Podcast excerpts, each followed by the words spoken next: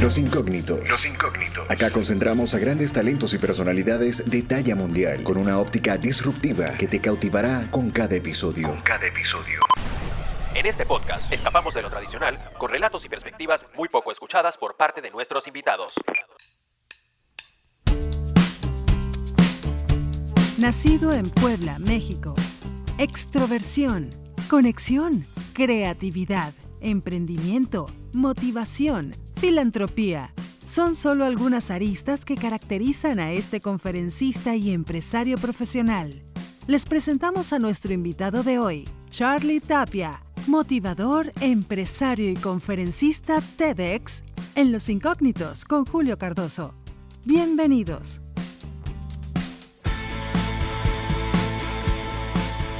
Bueno, señores, bienvenidos a una nueva temporada de Los Incógnitos. Estamos acá acompañados de Carlos Mejor conocido como Charlie, o a nivel más íntimo, Abu. Él es un eh, representante importante acá en lo que es el estado de Puebla, directamente en México. Tiene algunos toques eh, interesantes a nivel de profesión, a nivel de inspiración y parte de eh, nuestros invitados el día de hoy.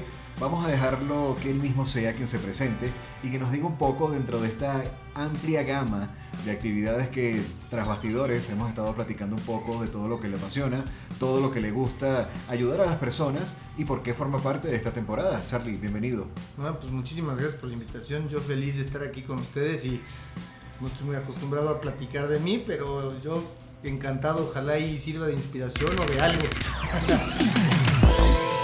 Y así inicia un nuevo episodio de Los Incógnitos. Los Incógnitos. Héroes anónimos que escapan de lo tradicional.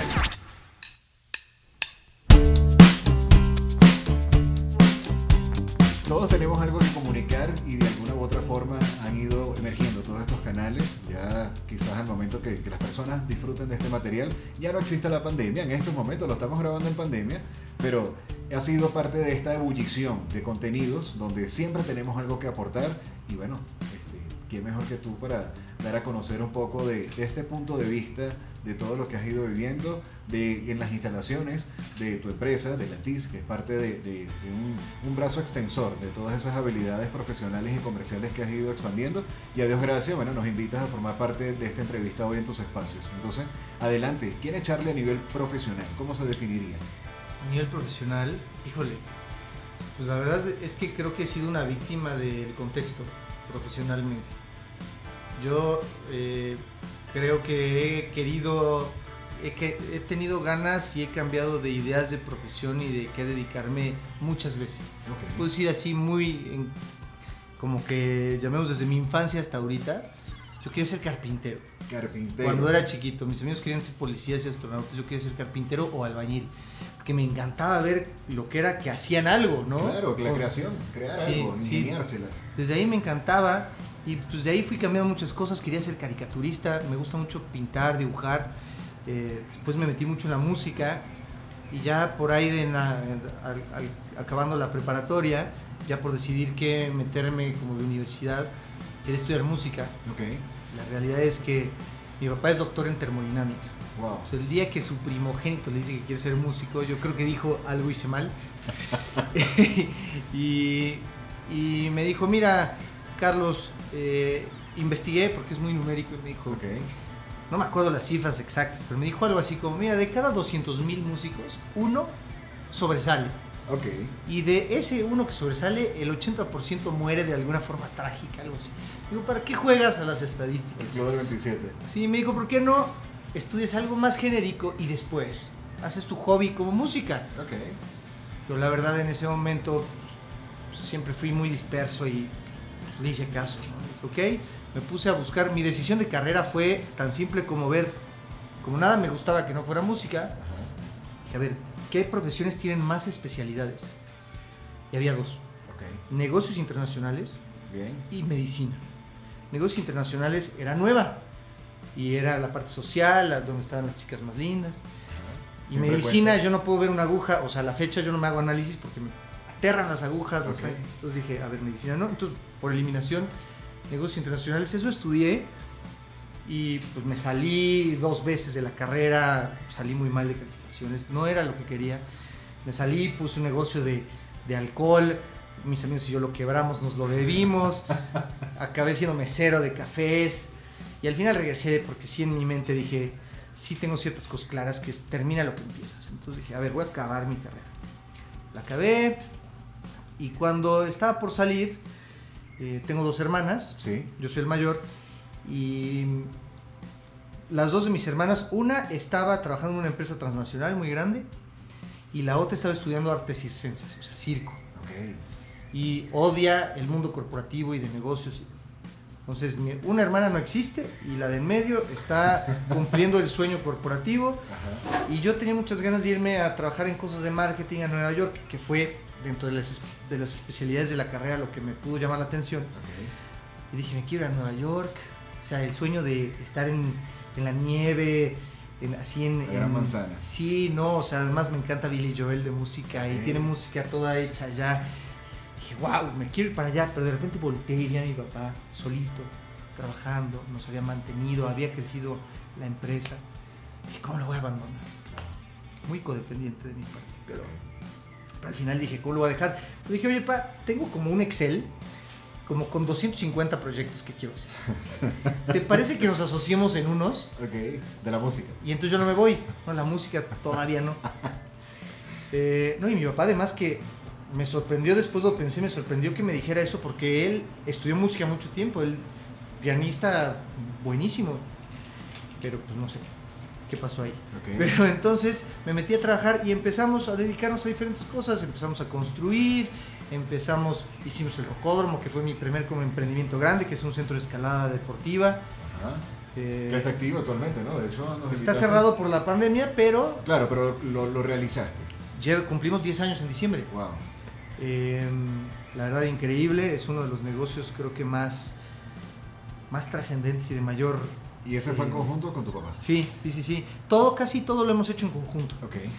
Y, y, pues también el proceso de construir el rocódromo en mi parte, digamos, filantrópica, altruista, eh, activista, pues empezamos con dar la cara a la Toyac, que es otro frente eh, que empezamos hace nueve años para pues, rescatar el río Toyac y ríos contaminados en general. Entonces eso también empezó en ese momento, como que fue un momento de muchas siembras y de algunos comienzos que yo no sabía que iban a llevar a dónde, pero pues también a esa edad yo tenía, voy a cumplir 36 el domingo, en ese entonces pues yo tenía 25, 24, pues no sabes ni qué quieres la realidad. Entonces pues empezamos a construir, mi papá había hecho unas gasolineras, construimos más, eh, como que fuimos buscando de diferentes frentes, empezamos una microfinanciera, empezamos, eh, una oficina corporativa, como que empezó a, florecer el Bien. esfuerzo, Ok. mi hermana que trabajaba corporativamente se nos unió, robustecimos la operación, mi hermana es muy buena en finanzas, yo no, yo soy el marquetero emprendedor que inventa cosas, Ok. mi papá es como que el primero en entrar, el último en salir, que complementamos muy bien, por ahí dicen que, que cualquier emprendimiento, si no tiene esas tres personalidades, tiende a fracasar, que es quien cuida el dinero, Ajá. que era mi hermana, Claro. quien, quien hace que las cosas pasen, que era mi papá, y el que propone las ideas, que era yo. Entonces, sin darnos cuenta, hicimos un, un buen, un buen mix ahí que, que funcionaba. Y pues la realidad es que así fue avanzando, que realmente yo empecé a dar cuenta que, que lo mío, lo mío no era eso.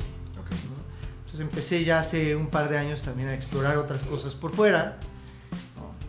Empecé a, a organizar retiros espirituales, empecé para empresarios, empecé a, me asocié con otra agencia de publicidad que se llama Birth, que hicimos otros ocho amigos y yo, eh, cosas que ya no tenían que ver con mi familia. Claro. Proyectos más independientes y de esa creación que quizás venía de- del carpintero Sí, y exacto. hacer cosas. Sí, Ok. Eh, aquí mismo Latiz, pues es un esfuerzo ya también fuera, y de cosas que además, pues creo que muchas son principalmente altruistas. Claro, há- háblanos un poco, Charlie, en función a lo que sería el rocódromo y lo que es la TIS, para las personas que nos están escuchando, obviamente Ajá. la difusión es a nivel latinoamericano, a nivel mundial, entonces para concientizar un poco y aquellos que quieran venir a, a Puebla, específicamente en México, hablar un poco de, de- de tus creaciones. Pues mira, al final no, no las siento, no las, no las siento como una creación mía, pero yo creo que todos somos como canales, Ok. ¿no? Somos, somos herramientas de manifestación de cosas, ¿no? y, nos veo así como, como ustedes que son una señal, ¿no? Para, lo siento, digo, no conozco el tema técnico de cómo se hace, pero me imagino como una señal de radio. Tienes una frecuencia, tienes una altura, algo, y pues eso pesca algo y se comunica en algo. Yo creo que las personas así somos igual, somos como unas antenas. O sea, a mí me tocó captar ciertas cosas que yo simplemente fui un vehículo de manifestación. Y creo que nuestra capacidad creativa es lo que nos distingue casi de cualquier otra especie. Evidentemente. ¿no? Eh, que no dudo que después cambie, pero, pero ahorita por lo menos no. ahorita Pero, pues el Rocódromo, por ejemplo, pues, es, el, es el centro de escalada más grande de Latinoamérica. Yo no sabía que el foro es latinoamericano. Eh, de hecho, estamos como un candidato para ser el siguiente panamericano escalada aquí.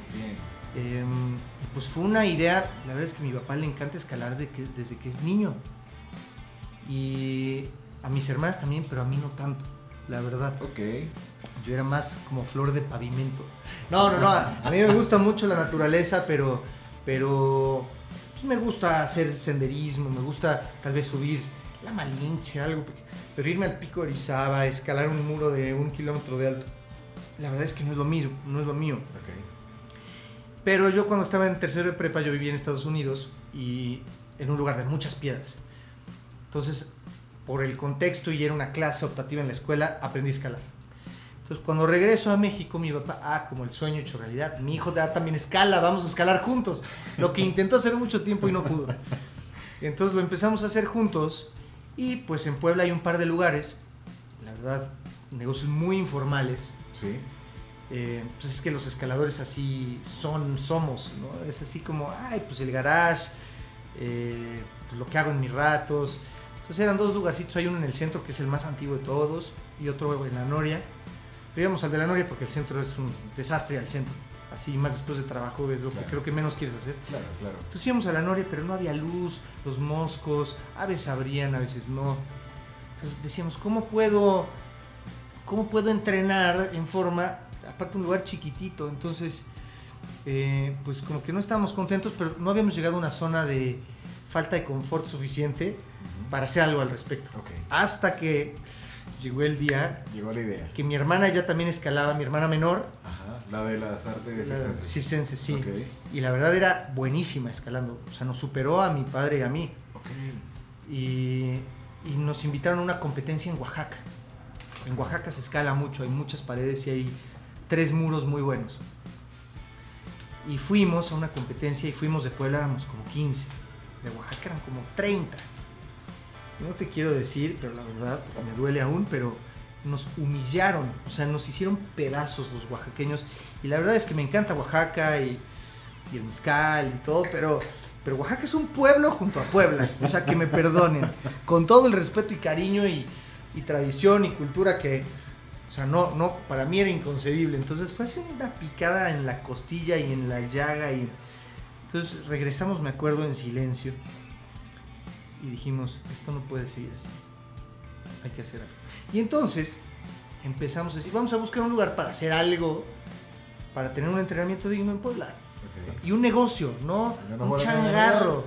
¿Mandé? Y no nos va a ganar, no nos así es, así es. Y además, no como hay más de 70 centros de escalada en, México, pero el 99% son changarros. No puedes pagar con tarjeta, no hay seguro, este, eh, abre cuando quiere. No es un negocio. O sea, como debe de ser. No pagan impuestos, no hay contabilidad, es, informal. Así es. Caen en, exactamente en la informalidad. Pues hay que hacer algo en forma. Entonces empezamos a buscar y veíamos que en Valsequillo, que está como a una hora de aquí de Puebla, 40 minutos, está muy lejos, caemos en lo mismo. Oye, que en Atlisco, que está para el otro lado, pero también 40. Pues tiene que ser en la ciudad. Y de repente un día íbamos manejando y veo un anuncio en la calle que dice, se vende terreno con construcción en la zona. Pues marqué, hice una cita y llegué al lugar y cuando llego era un kinder. Kinder las ardillitas, todavía no. Una casa cayéndose a pedazos de adobe y dije, otra hora perdida de mi vida. Pero pues ya estoy aquí, pues entré en una casa terrible, o sea, pudriéndose. Entonces, pues aquí era la cocina y estoy... Y en eso me dicen, oiga, ¿quién salía al jardín? Pues ya estamos aquí. Pues". Vamos. Y abren una puerta que hasta, me acuerdo que hasta costó trabajo abrir del oxidado. La empujan, casi se cae. Y salgo y dije, aquí es. Unos árboles y un riachuelo. Y dije, sentí como que entré a otro lugar. Otra dimensión. Sí, o sea, abrí, imagínate así como cuento de Narnia o no sé qué cosa, que abres un closet y de repente estás en un bosque. Ok. Así. Dije, aquí es. Y un mes después compramos el lugar y empezamos la obra. Y empezó todo como un proyecto de vamos a hacer algo pequeño y después pues, mi papá y yo pues como que nos retamos, nos picamos mucho. Sí, sí. Y un día dijimos, ¿y por qué no hacemos el mejor? No solamente el mejor de, de Puebla, sino el mejor de México y después el mejor de... Y ponte a hacer benchmark y encuentra y esto y lo otro y pam, pam, pam. Y pues nos las ingeniamos, inventamos un método constructivo de muros de escalar, porque ya sabes, inocentemente las dos fábricas, hay, hay empresas que se dedican a hacer muros de escalar. Claro, claro. La más importante está en Francia, que se llama Enterprise, y otra en Estados Unidos inmensa, que se llama Voltopia. Les hablé, sí, vengan, coticen. O sea, el proyecto me lo cotizaron creo que en 6 millones de dólares. Y dije, o sea, ¿cómo? Eso es impagable. ¿no? O sea, no se puede en Claro. una economía como la nuestra. Y además en un deporte que no se conoce. Entonces, además, porque yo me acuerdo con un amigo que hace estudios de mercado aquí en Puebla, llegué y le dije, oye Martín, quiero contratarte un estudio de mercado para estimar ventas, para saber el tamaño del mercado, la clientela. Me dice, Carlos, no, no te quiero vender, ¿no? Pero este, no podemos hacer un estudio de un mercado que no existe. Claro. Entonces, te puedo dar tendencias de, de ecoturismo, es- pero esto No había nada de referente como escalada, más lo que me estabas comentando. ¿no? Entonces, la verdad es que dijimos, pues va. Yo hice ahí unas corriditas financieras. Dije, si esto no jala, lo volvemos un antro o algo y pues ya vemos qué pasa, ¿no? Porque además el método constructivo es, es muy difícil de destruir, Claro. porque todo es concreto y eh, acero. Y dije, cuesta, es más caro destruirlo que, construirlo. Entonces dijimos, no, si esto no funciona, lo hacemos algo temático y pues ya. Y así fue. Y empezó en 2005 de diciembre de 2009 Ajá. y pues, hicimos un campeonato nacional. eh, Nos salíamos con la federación porque además ahorita Tokio 2020 iba a ser la primera vez que hubiera Olimpiadas escalada. Claro, claro. Agregaron seis disciplinas en estas, En esta- en esta edición ajá, ajá. y se cancela. Es que de veras los escaladores tenemos mala suerte. Pero, pero la realidad es que pues hicimos todo bien y me, me acuerdo empezamos trabajando ahí ocho. Que éramos recepcionista, limpieza, instructor, seguridad, todo, vender en la tienda, todo. Ok. Y en cuestión de seis meses éramos 50. Wow. Y, y tuvo mucha aceptación y fuimos adaptándonos. Y la realidad es que es un negocio que como negocio no es bueno, Sí. se mantiene, genera, pero, o sea, en los como cánones empresariales, si tú dijeras, oye, ¿cuál es el retorno de inversión? ¿Cuál es tu TIR, tu trema empresarial? La verdad es que no es buena, o sea, tu inversión puede ser mucho más redituable en otros lados. Claro. Pero es un negocio muy lindo y muy noble porque, porque yo he visto personas que, sin exagerar y sin eh, afán de, de- de burlarse, ni mucho menos, pero chavos que no conocían el mar. Y que estuvieron hace dos años en Arco Italia en un mundial. Por el deporte. O chavos que llegaron con problemas de drogadicción y encontraron una comunidad y una disciplina que lo sacó. Para mí, esos dos casos ya pagaron, es mi retorno de inversión Claro. por siempre. Claro. ¿no? Y sé que además yo creo que todos en, de alguna forma u otra buscamos trascender. Es así. Y yo sé que ese lugar, nadie va a querer pagar por tirarlo. Así que ese lugar va a seguir De por vida. mucho tiempo. Claro. Entonces me- me va a trascender a mí. Espero tengo una niña, que no hable de ella, que, porque ahorita estamos hablando empresarialmente, Ajá. porque modificó mi estructura mental por completo. Ella también cumple en 10 días, cumple 8 años. Wow. Y, pero yo creo que, y ella ha sido un motor fuerte en esto, pero siempre buscamos que algo siga y esto, esto sé que va a seguir. Y si algo se puede dejar, ¿no? Como dicen, si me fuera a morir mañana, aún así sembraría un árbol hoy. Es correcto. Y creo que eso eh, empresarialmente ha sido una de las cosas que, que han movido.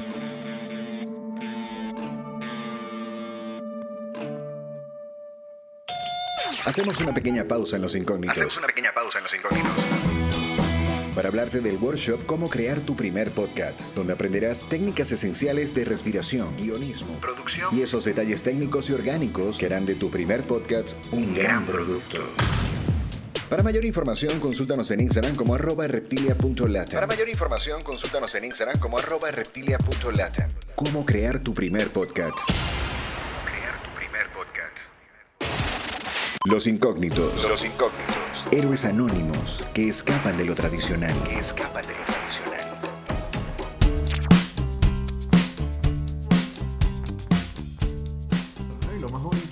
Toda esa unión eh, económicamente hablando o de proyectos con todo ese contexto familiar. O sea, ya por fin conseguiste esa unión con tu papá. ¿En, en qué onda con, con cómo iniciar esos Muy proyectos? violenta, la verdad. Bueno, pero en, en un hobby. Pero ya que- mucho mejor. Exacto, y en algo que, ambos compartían, ¿no? O sea, que era el tema de la escalada y se une tus hermanas, le dan forma y prácticamente esa creación ya trasciende a nivel latinoamericano. Entonces ya es referente y, Por supuesto. ¿qué onda, no? O sea, Sí, y la verdad que fue en un momento también financiera y económicamente como país, como empresa familiar, todo mucho más bollante, que hoy no lo podríamos hacer. Claro. Entonces la verdad es que también da gusto. si no Igual en como es- sino en Yumanji. Sí. Pero aquí como en la Latiz también, eh, empezamos esta locura. ¿Qué es la latiz? Latiz es un centro de conocimiento. Ok, es una... Pues tú, tú como Starbucks a veces dices, Starbucks es una cafetería, pero realmente no lo es. Es un punto de encuentro, es un lugar de estatus, de trabajo. es el- después de tu casa y tu oficina es el lugar más cómodo, es Starbucks, ¿no? Así está pensado. sí. A ver, este lugar, pues a veces se describe como una librería, porque se venden libros. Y es la forma, creo que más mortal de explicar.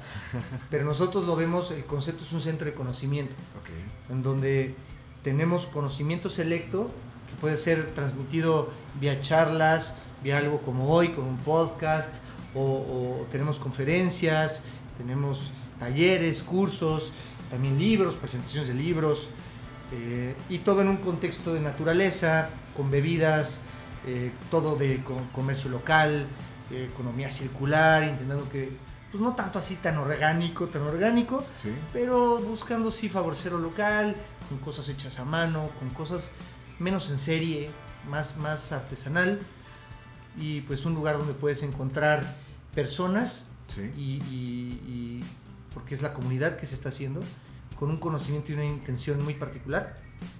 Entonces, pues este lugar empezó a finales de febrero, ¿no? Del Que- 2020. de 2020 y lo mismo, igual que el Rocódromo que puedo decir ahorita que en esta circunstancia no lo podríamos haber hecho, pues qué bueno que lo hicimos antes de que empezara esta pandemia, porque si fuera ahorita te garantizo, porque tuvimos gente que invirtió además, Claro.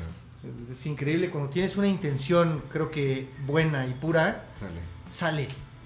O sea, yo esto es un caso, algún día escribiré un caso de estudio de este negocio. Ok. O sea, esto lo hicimos en tres meses con muy poco. Y con seis inversionistas que, amigos de Manuel y míos, que llegaron y dijeron, oye, ¿quién hace eso? Te lo doy en efectivo, este, te transfiero. Oye, pero no, luego vemos cómo me lo devuelves. Llegamos a este lugar, oye, este, les condonamos la no sé qué de la renta, de lo que inviertas te, te puedo abonar tanto a, a cuenta de renta. Así decir, unas cosas. Yo que en la parte de lo que vivo me dedico, desarrollamos una franquicia, la primera franquicia de gasolineras, Ajá. que no fue Pemex en el país, se llama Supercarga, Supercarga. y le empezamos, y yo el grueso de mi tiempo lo dedico a Supercarga. Ok.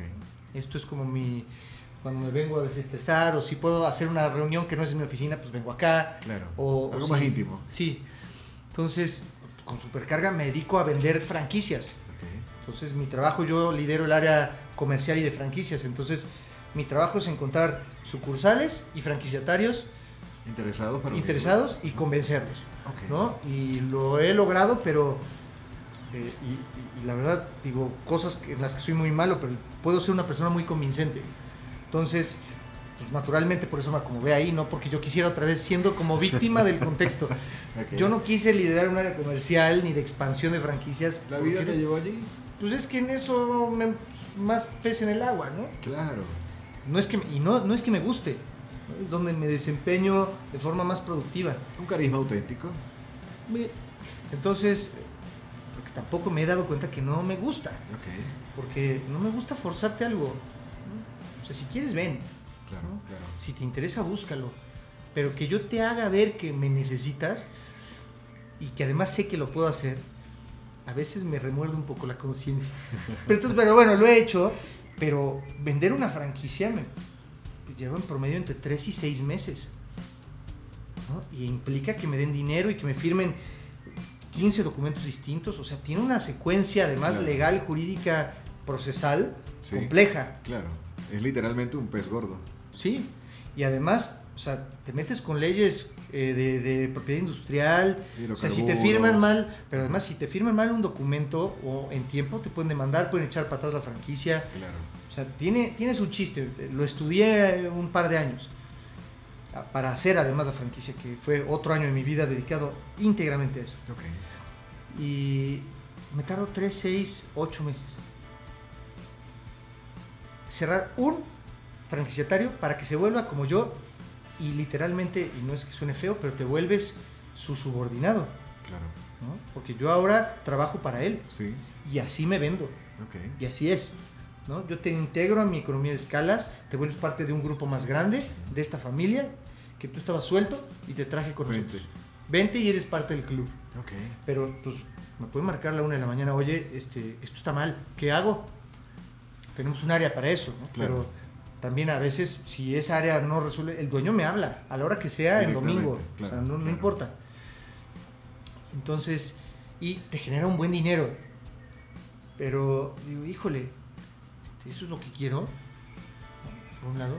Y de repente tienes esa, esa escuela de esfuerzo, de ir contracorriente, de convencer, de, y de repente llegas a algo como esto, la latiz, y donde, oye, pero ¿quieres que te traiga algo para firmar? No, no, no, mira, aquí está. Luego vemos. ¿No? Y en lo que yo me tardo en convencer en seis meses, esto ya es una realidad. En horas. Vendiendo con gente que quiere invertir. Claro. O sea, que yo no les pedí. Pero tuvimos una historia, bueno, no sé si la- le- se las cuento, Sí, sí, sí, adelante. que tenemos ahí un libro que nos trajo. Ajá. El motivo por el que este lugar se llama Latiz es por un científico mexicano que Correcto. se llama Jacobo Greenberg.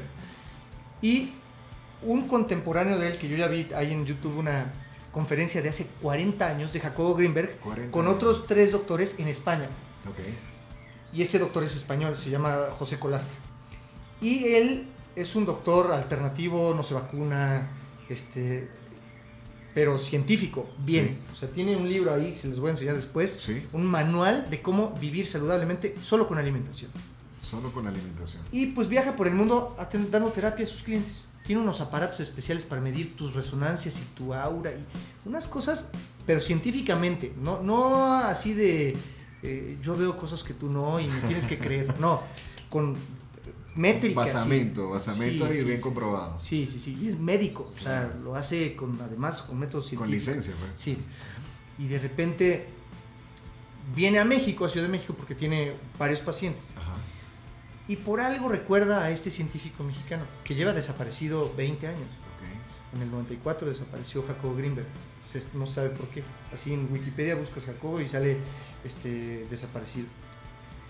Y se pone a buscar Jacobo Greenberg y a ver si qué. Y encuentra la latiz en Facebook. Ok. Y ve un teléfono de contacto y nos busca. Y nos escribe, oigan, ¿ustedes qué onda? Y viene a Puebla a conocernos. Y se enamora de nosotros, del proyecto. Dio dos pláticas acá, trajo sus libros, firmó, vendió como 50 libros. Cada libro vale 3 mil pesos. O sea, y vendió, dio sus terapias, nos dio terapias a varios de nosotros. Este, y el día que lo vamos a despedir, lo invitamos a desayunar aquí. Nos dicen, oigan, me he dado cuenta, estuvo mes y medio aquí en México. Me di cuenta de algo. Creo que tiene 70 años. Creo que acabo de encontrar cuál es mi propósito final de estos años que me quedan. Y es contribuir con ustedes en la latiz. Wow. Tengo este, como un dinero ahí guardado, 30 mil dólares. No sé si sirvan de algo. Mira, yo, yo te lo juro, te lo digo y no, no creo lo que estoy diciendo. Claro. Pero, pero yo tengo que. Hago el contraste drástico que es real. Yo rogándole, invitando a comer y emborrachando a mis posibles franquiciatarios. Y mira, y sí, y ven, y mi showroom, y mi negocio, y el corporativo, y una operación inmensa, y 300 empleados. Y aquí, cuatro mensos Tres meses, unos baños públicos que volvimos, cafetería, librería, bar. Ajá. Y alguien llega y dice, yo. Y además, ¿qué calibre de persona? Yo le entro al negocio. Es una persona que conoce a la gente más impresionante Claro. Cultura. del mundo. Cultura. O sea, ahorita, es, el fin pasado estuvimos en Acapulco, Manuel, mi socio y yo, Sí. y de repente nos escribe, oigan, en Acapulco hay un conocido mío que es cabalista. Ok. ¿Por qué no lo van a conocer? Una persona, o sea, parece que entraste otra vez a una dimensión borgiana. Imagínate que entras a una chocita en Acapulco, abres la puerta, pizarrones con figuras eh, eh, en, en como hebreas, símbolos, cálculos matemáticos, eh, astros trazados en otra pared. Porque este señor nos encontró, porque nos dijo, y porque nosotros además estamos ahí Claro. en el Acapulco Viejo, que es como en la parte de, sí, decir, ¿qué es esto? Creo que cuando, regresando a esta parte, como conectando la Sí. historia de, de mi parte profesional, cuando estás como que a la deriva del contexto, pues es, las cosas son medio accidentadas y vas como hiedra, ¿no? Claro. Creciendo. Investigando, vas investigando, explorando. Y normalmente ese proceso es muy caro, porque hay mucha ignorancia y hay mucho nadar contra corriente. Y como estos ejemplos, oye, puedes estructurar by the book. Claro. Oye, Harvard, así como lo que armamos está bien hecho, ¿eh? De verdad, no porque lo hayamos hecho nosotros y mi familia. Ok. Está muy bien hecho lo que hicimos.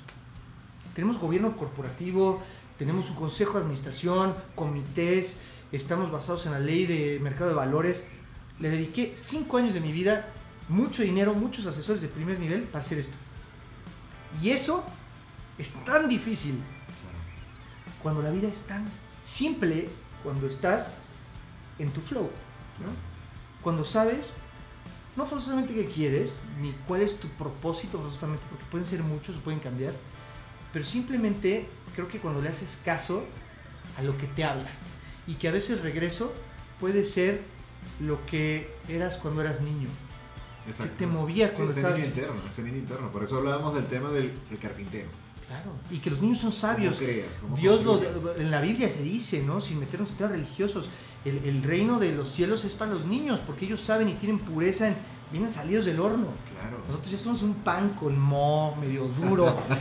Pero a ver, creo que para mí este es un gran ejemplo de vida y que me llega en este 2020 como muchos otros ejemplos y aprendizajes que este año vino, creo que a revolcarnos como una ola tsunami, Totalmente. a todos en todo, Totalmente. para bien, para mal, para donde estuvieras parado, a donde te agarró la ola, ahí te agarró.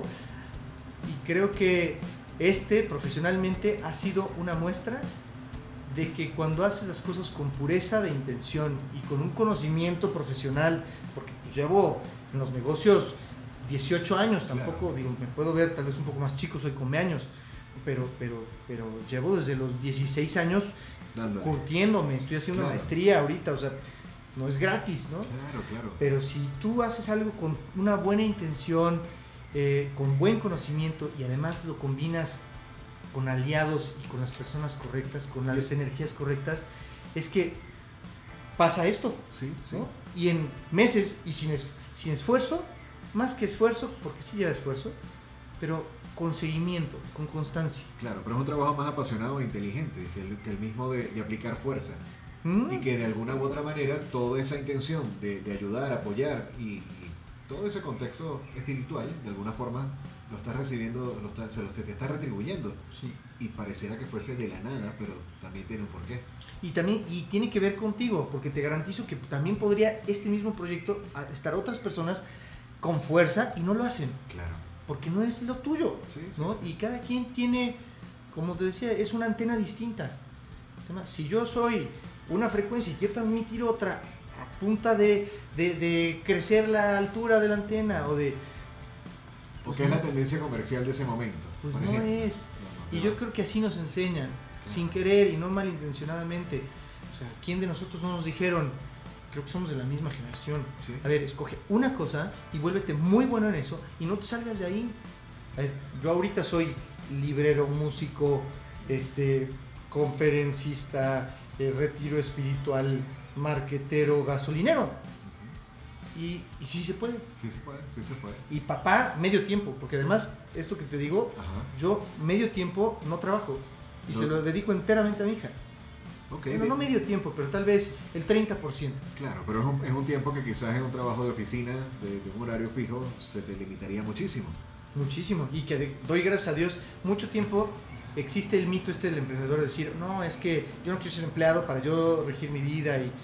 y la libertad financiera. Y, y, es una mentira, porque yo siendo empleado ganaba mejor que ahorita y ahorita soy esclavo de mi propia creación y además trabajo mucho más. Entonces, yo como que mucho tiempo cuestioné, dije, qué menso, o sea, no es cierto, ¿no? O sea, porque en qué momento me enamoré de mi creación y me creé mi propia jaula. Pero el día que tuve a mi hija y que por sabes del destino, pues yo soy padre semi soltero con mi niña, mi niña vive conmigo 20 días del mes. Y dije, cuando ella empezó a estar conmigo más tiempo, dije, ahora entendí. Porque yo sí puedo llegar a la oficina y yo trabajo en mi oficina dejo a mi niña a la escuela a las 7 de la mañana, que entra, sí. escuela que entra a 7 y cuarto, y sale a las 4. ok. Yo trabajo de 7 y media a 4 de la tarde y de ahí es mi hija. Y pues ya tengo llamadas y se duerme a las 8 y de 8 a 10 le doy otro rato, ¿no? Pero eso no lo podría hacer trabajando en una, empresa donde soy parte de la nómina, no podría. Y tampoco podría estar haciendo esto, ni, ni estar ayudando en el Atoyac, ni podría estar organizando las prácticas de TEDx, que eso tampoco lo comenté, no lo considero trabajo. ¿no? Como decía una muy querida amiga que en paz descanse la semana antepasada, Amy Camacho, que era parte del río Atoyac también, de la Carla Atoyac, ella me acuerdo, tenía muchas frases muy buenas, ¿Sí? pero una que, que nunca se me olvida decía, cuando encuentras lo que amas y lo que Estoy haciendo dos frases en una. Okay. Ella decía que siempre hace que hagas todo con pasión y compasión. Como un jueguito semi de palabras. decía, cuando haces las cosas con pasión y compasión. Exacto, que, tengas esa pasión y que compadezcas. Sí. Ajá. Y encuentras además lo que es lo tuyo. Sí. Le agregaste cinco días al fin de semana. Los incógnitos. Los incógnitos. Héroes anónimos que escapan de lo tradicional. Que escapan de lo tradicional.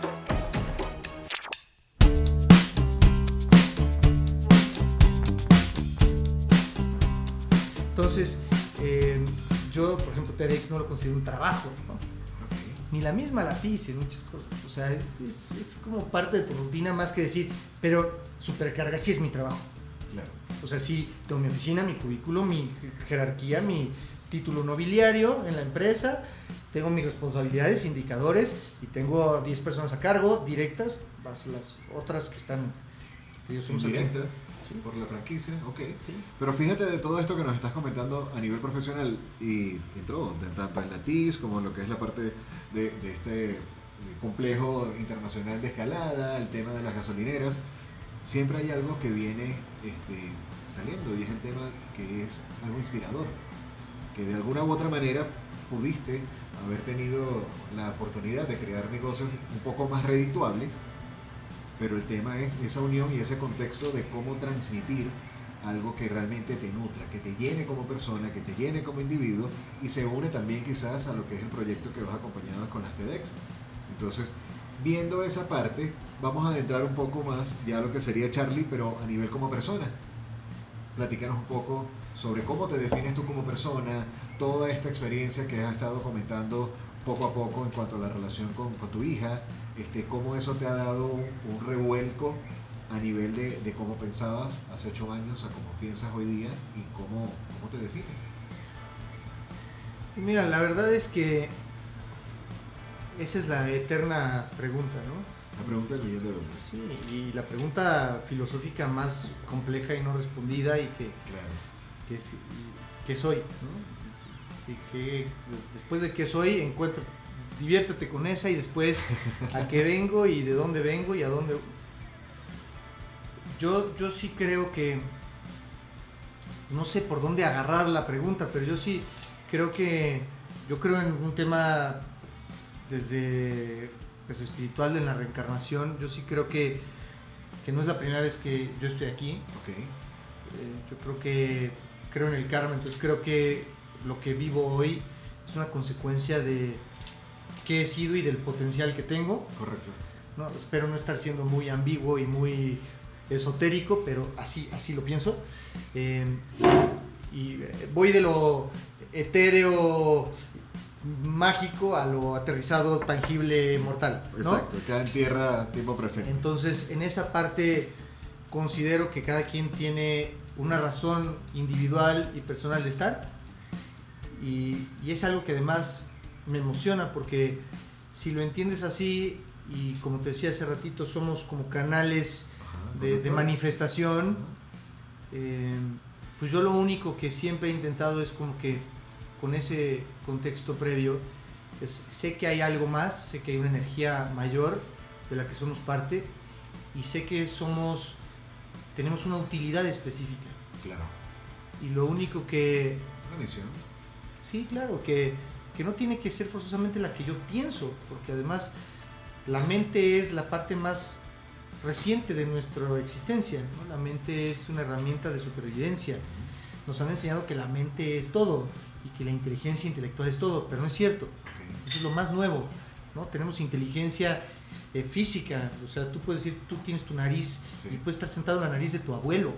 ¿no? Y esa inteligencia de dónde viene Claro, claro. y existe, ¿no? Entonces, eh, yo creo que, que todos tenemos una función, llamámosle propósito, ¿no? Porque creo que el propósito es cuando lo haces conscientemente, Sí. pero conscientemente o no tienes un propósito por- porque entre trillones de espermatozoides Eres uno, ¿no? exacto. Y entre miles de posibilidades e intentos y familias estás aquí, eres un milagro estadístico. Exactamente. Entonces, eh, yo creo que bajo esa, esa, esa idea, eh, yo creo que, al menos lo que yo hago es, yo simplemente intento ponerme a disposición del entorno Claro. y decir, Servir a la gente.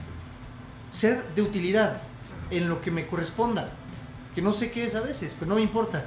Yo creo que cuando le quieres poner acciones, lo, lo restringes. Por eso puedo, por eso tal vez yo salto tan fácilmente una cosa a otra. A ver, lo que en el contexto y bajo las circunstancias y con las personas que me rodee yo puedo hacer utilidad, yo quiero ser eso. Claro, claro. Entonces creo que es más una actitud que, que un- una acción concreta. Entonces yo siempre intento y dejarme sorprender y confiar, ¿no? Y decir, pues lo que pase mañana, pues será, ¿no? Y casualmente este fin de semana que estábamos en Acapulco, eh, Manuel, mi socio aquí, la Latriz, y yo nos conocimos por el que nos invitó, Ok, ok. que también sería muy interesante que platicaran con él, es muy querido amigo, Claro tiene unos que sí. laboratorios que se llaman Linfolab, Ok. aquí en Puebla, es la cadena más grande de laboratorios. Eh, y teníamos, él y yo teníamos un asesor en común. Entonces nos juntó porque estábamos los dos en una sucesión de dirección general, igual, y tenemos la misma edad, él y yo. Y nos conocimos, nos volvimos super amigos y en un cumpleaños conocí a Manuel. Y nos volvimos íntimos amigos y de repente pasa esto. Claro. Unieron propósitos. Sí, pero, pero yo no dije, o sea, creo que es, es parte de estas cosas locas de la vida, ¿no? Que dices, la vida se vive ahorita y hacia el frente, Ajá. pero se entiende para atrás. Ok.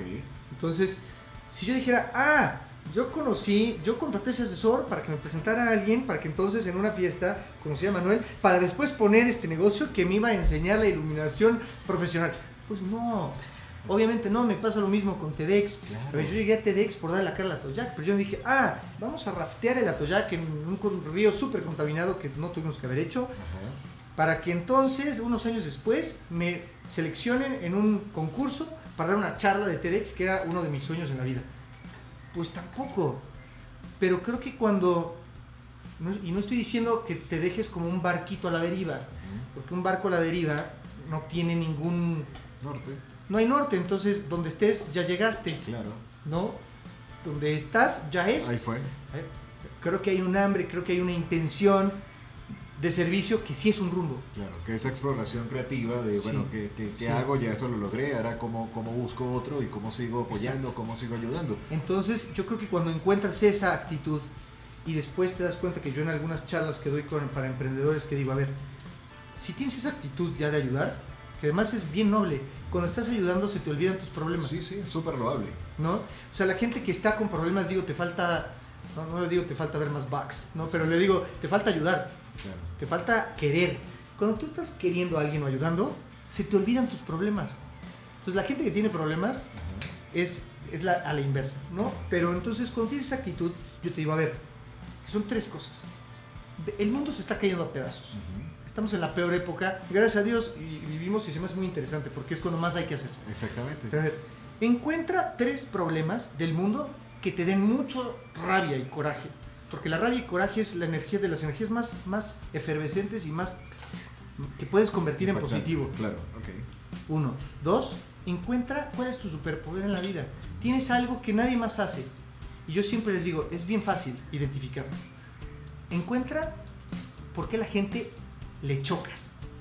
okay. La gente te dice que encuentres que, que tienes que quitar tus defectos en la vida. Y yo creo que esa es la peor mentira que nos han enseñado. A ver, ¿cuáles son tus cinco defectos más grandes? A ver, por ejemplo, no sé, voy a poner un ejemplo eh, mío. Ajá. ¿no? Que no hago, pero para simpli- Ejemplo, ejemplificar. Ejemplificar, ajá. Yo soy muy, muy bueno vendiendo. Yo te puedo vender ahorita una piedra y te la vendo bien. Bien. ¿no? Y además vas a traer a otros que compren otras piedras. Pero eso puede ser manipulación. Claro. No, Pero te das cuenta, alguien podría decirme es que eres un muy malditamente manipulador, Charlie. Pero si te das cuenta, y la gente te diría, deja de ser manipulador. Entonces yo voy a dedicar mi vida a dejar Es de un ser defecto. manipulador. Y te digo, no es cierto. A ver, nada es bueno ni malo. Como si el frío y el calor es malo, pues depende, eres un cactus o eres una oso polar, ¿no? Claro. Pero no es malo. Entonces, la manipulación es una aplicación negativa de la persuasión. La persuasión es mala. Claro, Entonces te digo, a ver, no la desaparezcas. Enfócala para allá. claro. Métete un Oriéntala. puesto de ventas, oriéntala distinto, enfócala distinto. Es un tema que la actitud cambia. Claro. Entonces yo te digo, a ver, haz este ejercicio con tus amigos, la gente que más te conoce. Las cinco cosas que más digan, este güey no lo soporto por esto. Y ahí está la respuesta a la inversa. Entonces es, encuentra tres problemas que te den rabia. Encuentra las cosas en las que eres muy malo para encontrar cuál es en positivo tu talento y tu habilidad máxima. Y después, para eso sí hay que estudiar, entrénate, ten experiencia y vuelve a un proyecto. Claro. Porque el mundo en el que vivimos así funciona. Lo necesita. Entonces, haz eso en la vida. Y entonces creo que puedes encontrar otra vez una forma de sentir que no trabajas tanto, de que lo hagas monetizable y de que estés además contribuyendo y tiene una función. ¿no? Que yo creo que hoy mucha gente no tiene una función. Y lo ves, tanta gente con suicidios, con depresión. Estados Unidos es una locura que además admiramos empresarialmente. Sí. Estados Unidos, el 40% de la población, el tercer país más grande del mundo, Sí. 320 y feria millones. 40%, o sea, 150 millones de personas que han estado o tienen un tratamiento psiquiátrico. Tú les quitas las pastillas a los gringos y, y- y ahora sí, si ya están medio... Y bueno, yo soy gringo, yo nací allá, pero se le vuelven locos. O sea, y eso es lo que admiramos empresarialmente y como consumo. Tenemos que hacer las cosas diferente, ¿no? Y ahorita esta crisis, esta pandemia, pues el país, la política, a nivel mundial, no solo aquí, pues creo que nos están reorientando a eso. Entonces, personalmente, pues busco siempre como que encontrar ese propósito, intentar también parte de, de- de servir, este, que dicen que el que no sirve, no sirve, ¿no? Claro. Entonces decir, Pero bueno. a ver, comparte, intenta abrir tus ojos, que fue por lo que además empecé de repente a dar algunas pláticas, para intentar compartir lo que siento. ¿no? Y- Parte de la experiencia, cómo, cómo llegar, llenar de valor a estas Sí. próximas generaciones y, y a resolver problemas. sí, Pero también hay personas que le faltan problemas. Y es cuando más se meten en problemas. Totalmente, porque no tiene nada que hacer. Y pues en esta historia conmigo y por, por ejemplo con mi niña, pues yo en esta época que pues, estaba más en mi, creo que auge empresarial, que era por ahí de los 27 años, este, me rejunté con mi novia, nos embarazamos y chin, fue sin querer, que nada es sin querer, Claro. pero en ese entonces así lo veía. Y yo creo que de los 28 años que nació mi niña, a, a hoy ha sido mi maestría y doctorado en todo. Ha sido un despertar a cachetadas Ok. y es mi, una de mis mayores maestras en la vida. ¿no? Y otra vez de encontrar propósito y de servir, que creo que no hay cosa más noble y más trascendente que, ¿Servir?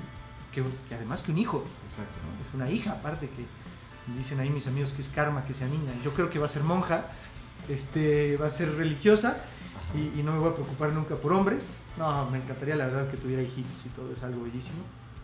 Pero, pues, me resumo como pues, un, creo que emprendedor, este, empedernido. Empedernido, una palabra que descubrí eh, este, a final de año con un asesor, me dijo, Charlie, tú eres un catalizador.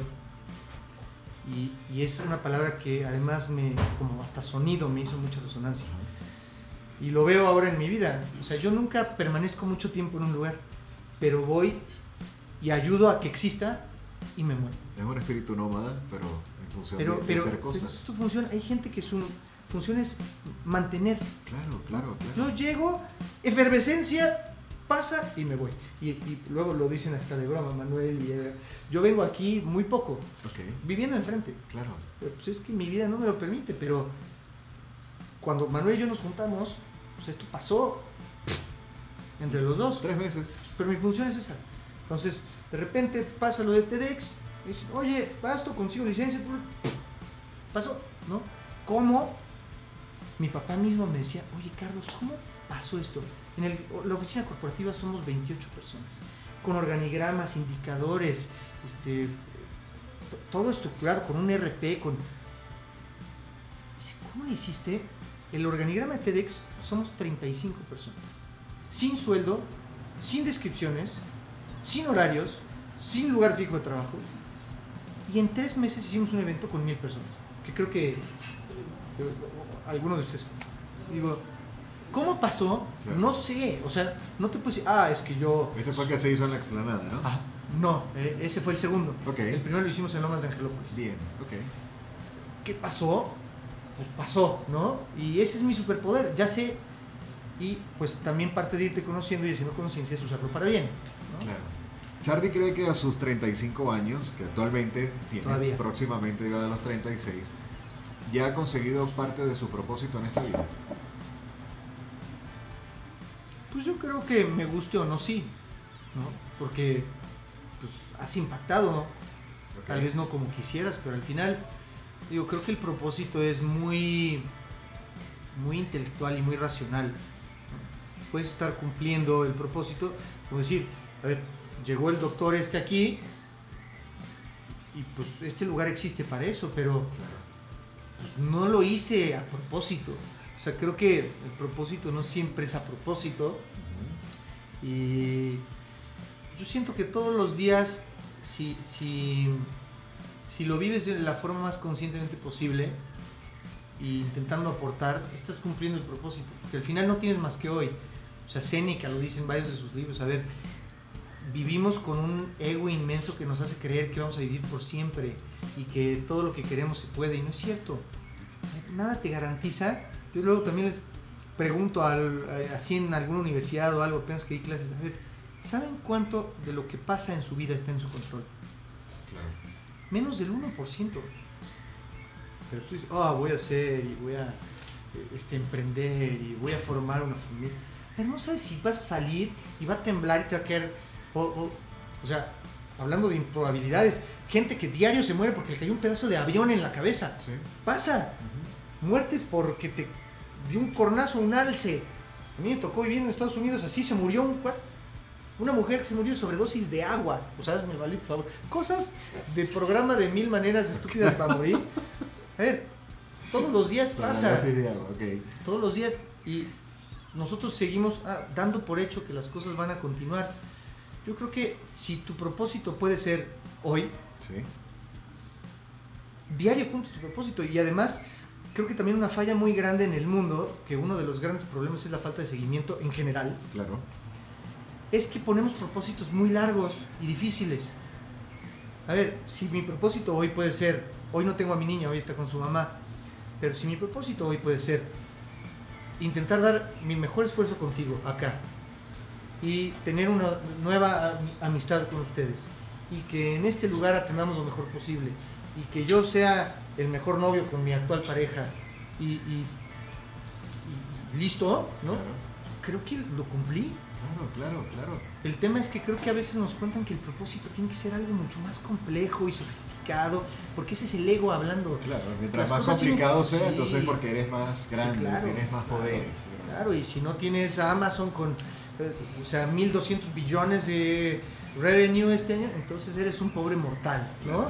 Y nunca, eso solamente son, te alejan de ahorita. El mundo está hecho un desastre porque nos alejamos del presente.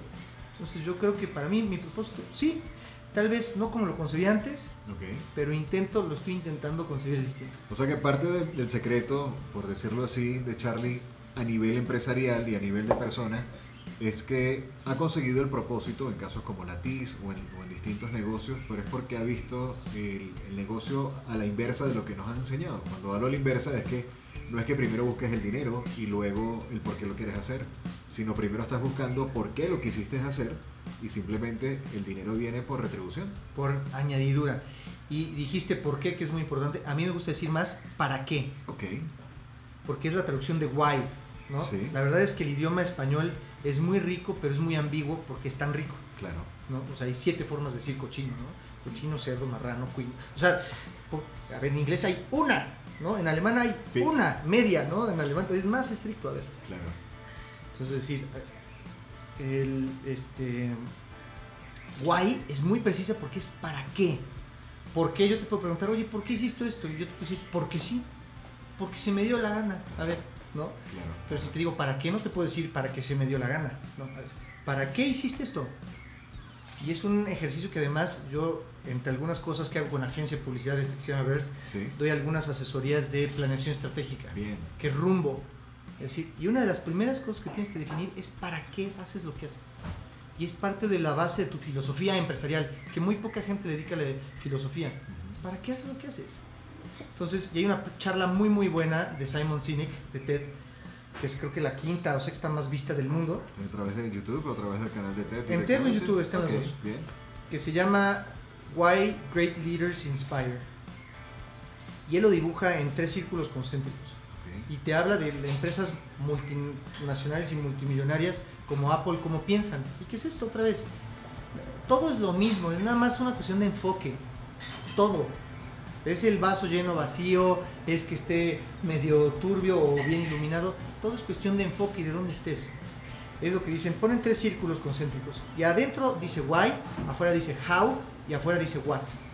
Entonces, nos enseñan a pensar como tú decías, de what, how y why. Dicen, ¿qué hago? ¿Cómo lo hago? ¿Para qué lo hago? Entonces dicen, yo vendo libros con una sucursal, con un café y asesoría de libros ¿Para qué? Para que la gente se cultive. ¿Quieres venir? Sí, pues, pues, igual voy a ver. Pero si yo te lo planteo de adentro hacia afuera y te digo, el guay es en qué crees. ¿Para qué? Yo creo en que un libro te puede cambiar la vida. ¿Cómo? Con un ambiente natural, bebidas espirituosas y una compañía este, eh, muy específica. ¿Y qué, ¿Y qué vendo? Libros, amuletos, lo que, lo que venda, no importa si tienes claro para qué y cómo, ¿qué es lo que quieres transmitir? Si Apple mañana saca una marca de kombucha, sería la marca de kombucha más vendida. Porque la gente no compra lo que haces, compra por, para qué lo haces. Y eso es lo que mueve. Entonces, la gente viene aquí, no, se puede ir a comprar mezcal y kombucha a cualquier lado. Claro. Pero comulgan con lo que significa la latiz. Que la latiz lo que te vende es esa experiencia y una razón y es un centro de conocimiento, es un lugar para entender más quién eres y tu contexto. Para eso vienes.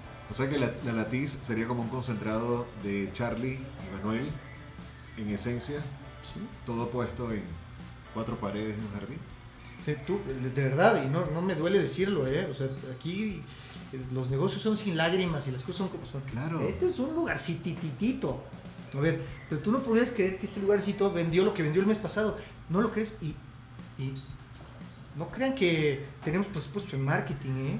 Entonces así WhatsApp y Facebook y publicamos unas cositas buena onda y frases matonas, killers, ¿no?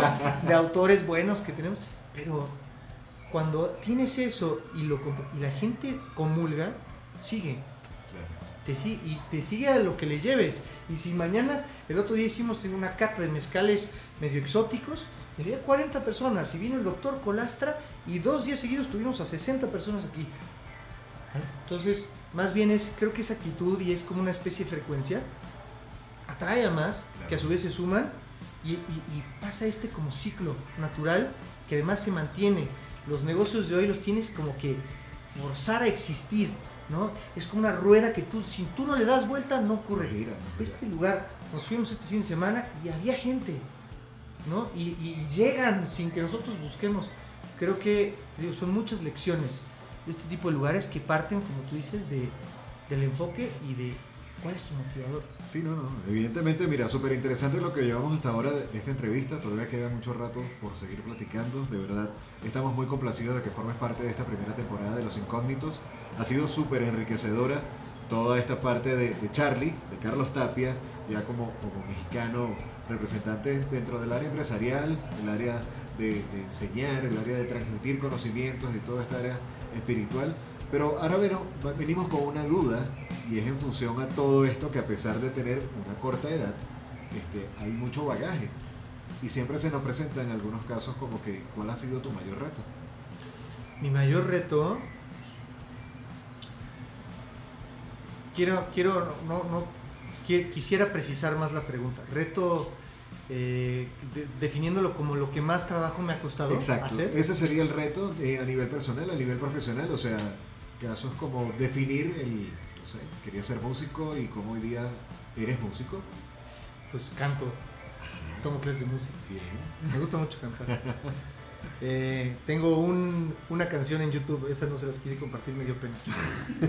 Pero abrí mi canal de YouTube, tiene un video. ¿Cuántas reproducciones? Es más, te lo digo en este momento, porque no sé, porque lo hice, no lo hice por eso, pero ahorita te digo cuánto es.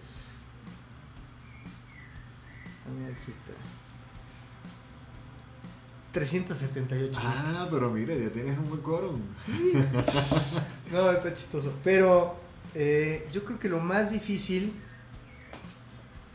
lo más difícil que, he tenido que hacer fue eh, cuando tuve que aprender a vivir sin mi hija.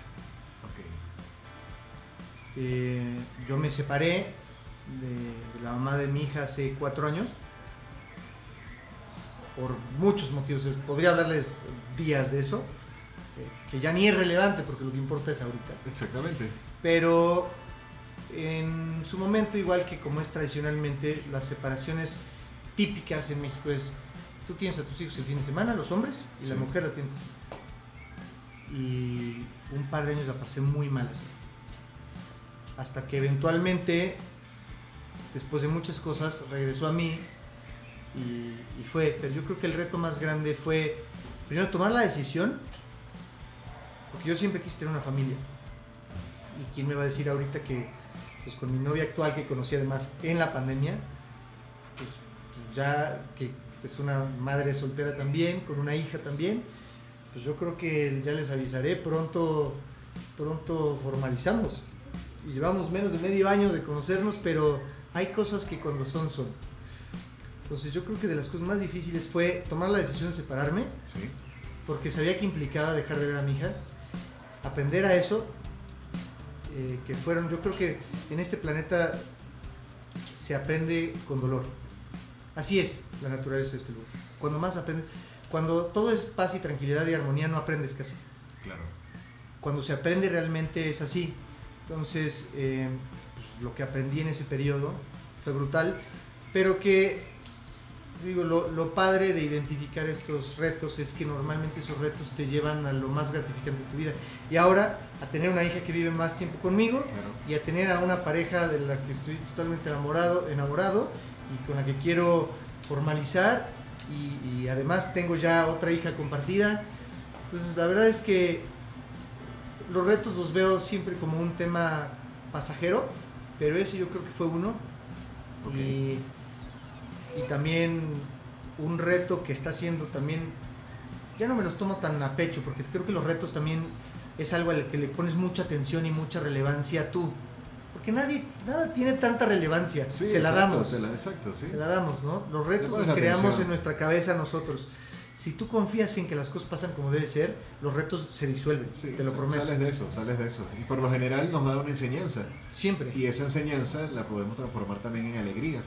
Donde entonces lo traducimos en cuál sería para ti la mayor alegría personal o profesional que pudieses definir tomando en cuenta ya esta unión que nos has ido íntimamente conversando de negocio, familia, tu novia, tu hija. Sí, pues lo que más alegría me ha dado, bueno, no por ponerme filosófico con cada pregunta, pero es que siempre creo que hay, también entender esa pregunta me costó trabajo, porque mucha gente te dice que venimos a ser felices, y, es cierto, pero es parcialmente cierto. Yo quisiera decir que es la mitad cierto si tú ves muchas definiciones de lo que es la felicidad, es lo que sientes cuando ayudas a otros o cuando otros se benefician por algo que tú haces.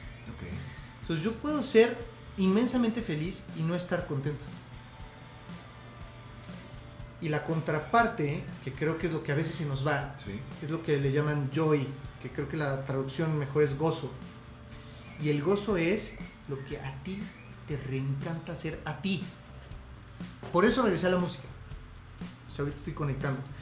Pero entonces, a mí me da mucha felicidad, por ejemplo, este, trabajar en De la Carla Toyac, ¿no? Por algo totalmente desinteresado. Eh, pero el día, ahorita que me preguntaste, el día que entendí los dos combinados, porque sí hay cosas que te dan felicidad y gozo, fue con TEDx. El día que en esta, en, en Lomas de Angelópolis, ese el evento, lo hicimos, me acuerdo, nunca había no dormido dos noches, pues, en la vida, ¿eh? Jamás. ¿Y de la mejor rumba? Nunca. Dos noches seguidas de no dormir jamás. Pues ahí lo hice. Y llegar y ver el lugar lleno. Teníamos una expectativa de 500 personas, fueron mil. O sea, tuvimos que pedir más sillas de momento. El lugar lleno. Todos los speakers hicieron fenomenal su trabajo. Mira, lo, lo digo y hasta me...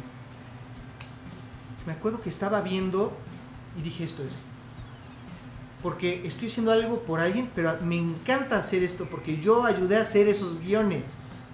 Me gusta coachear, me gusta ayudar a que las personas encuentren lo que quieren decir de la forma precisa. Que sería parte de esa curaduría, ¿no? Que es lo que ofrece este tipo de licencia. Claro, claro.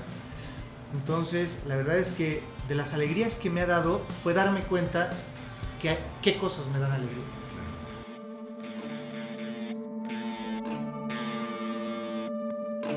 Creativos artistas, emprendedores, en fin, todos inspiradores reunidos en este podcast.